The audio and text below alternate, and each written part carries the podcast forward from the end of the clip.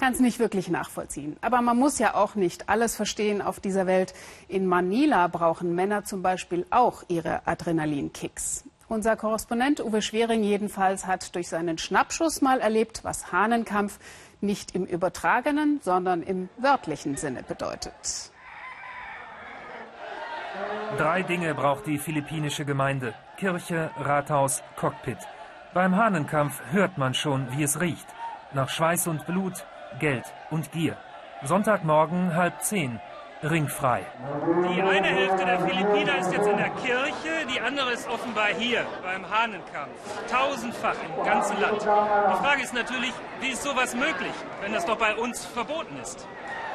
Erstens, weil kein Hahn danach kräht und zweitens, weil ein Gesetz das Theater auch noch schützt, als Kulturerbe und Teil nationaler Identität. Philippinische Redensart. Brennt das Haus, rettet der Mann zuerst die Hähne, dann die Frau, dann die Kinder. Das ist unsere Kultur, Tradition. Wir wollen zeigen, wie gut man einen Hahn aufziehen kann. Und das Besondere, man kann wetten. Sogar Behörden sagen, das ist Sport. Dieser Sport, ein Kampf auf Leben und Tod. Jede Spore, acht Zentimeter blinkender Stahl. Anekeln tut das hier niemanden. Die Blicke verraten, worum es wirklich geht. Ums Geld. Zwei Jahre Hätscheln und Tätscheln, zwei Jahre Konditionierung, Training, Sparring. Jeder Gockel auch pharmazeutisch ausgereizt. Und dann, nach Sekunden, Schluss. Ich habe gewonnen, darauf habe ich ihn trainiert, dass er tötet.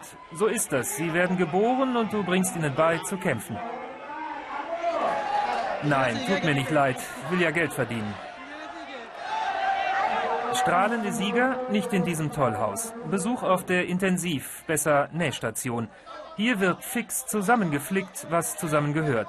Narkose, Fehlanzeige. Der Kontrahent muss federn lassen, kommt als stolzer Hahn, geht als nackte Trophäe. Alles geregelt, alles gut so.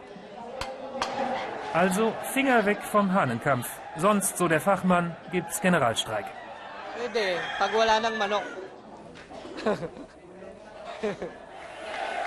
Ekstase total beim Totentanz und jede Menge Reibach. Wo Macho und Ego den Ring besteigen, muss die Vernunft wohl draußen bleiben. Viele Arenen gehören sogar Politikern oder deren guten Freunden. Da wird dann kräftig mitverdient.